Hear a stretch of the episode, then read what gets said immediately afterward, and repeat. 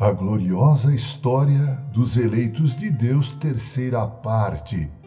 Nas duas primeiras partes, tivemos a oportunidade de ver, ainda que muito resumidamente, um pouco a respeito dos três patriarcas da nação israelita: Abraão, Isaque e Jacó. Também vimos um pouco sobre a saga de José do Egito, filho de Jacó Vimos também um pouco sobre Moisés, o grande libertador do povo de Israel. Vimos também a respeito do seu sucessor, o grande general, o primeiro imediato de Moisés, que teve sobre seus ombros a incumbência de substituir Moisés, entrar na terra prometida, conquistar a terra prometida e distribuí-la às doze tribos de Israel. Vimos também um pouco sobre o período pré-monárquico, também chamado período dos juízes. Vimos que o último dos juízes na terra de Israel foi Samuel, filho de Ana. Samuel foi o juiz que fez a transição do período de juízes para o período da monarquia. Ele ungiu os dois primeiros reis de Israel, Saul e também Davi.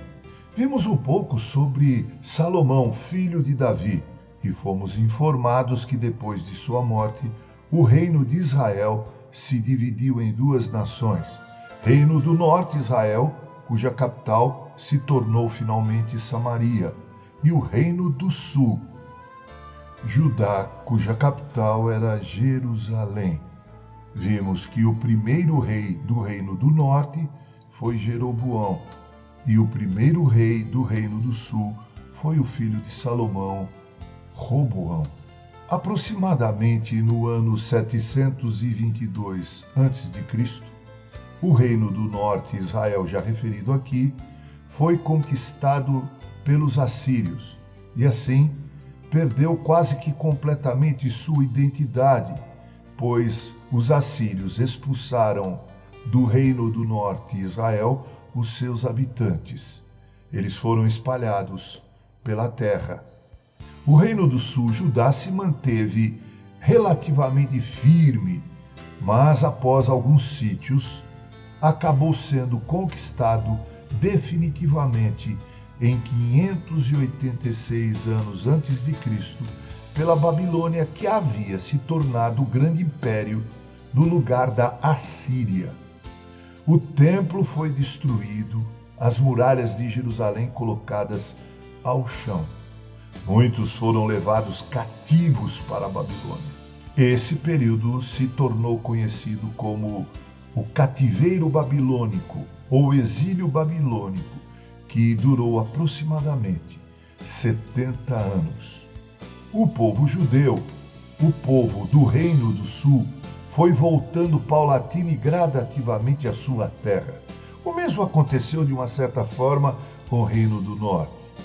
O templo foi reconstruído em Jerusalém, assim como os muros de Jerusalém. A esse respeito, podemos ler mais detidamente nos livros de Esdras e de Neemias. O reino da Babilônia acabou sendo vencido, derrotado, conquistado pelos medos e os persas.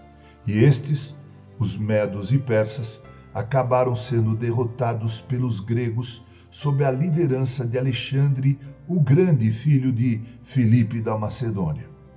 Após a morte deste, Alexandre o Grande, seu império, seu grande império, foi distribuído, dividido entre seus generais.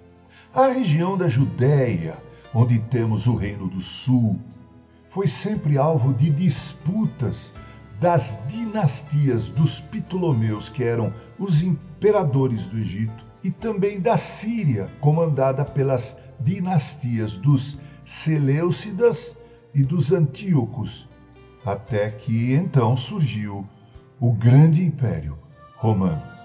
O grande general romano Pompeu conquistou a Judéia e a Síria e também o Egito. Portanto, toda a Judéia e a Palestina se tornam parte integrante do Império Romano e a estes recolhem impostos.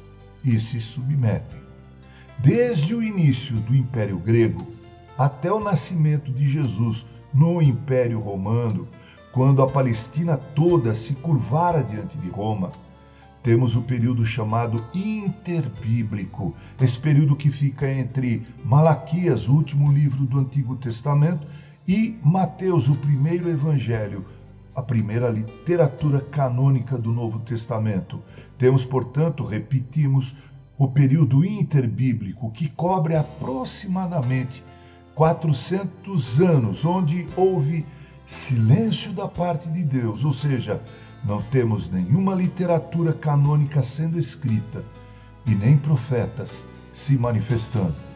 Então, depois desse tempo de silêncio, Deus faz cumprir o que os profetas do Antigo Testamento preconizaram, ou seja, o nascimento do Messias, que é Jesus, filho de José e Maria, da linhagem de Davi, o que veremos no nosso próximo áudio. Até lá então, com carinho, Reverendo Mauro Sérgio Aiello.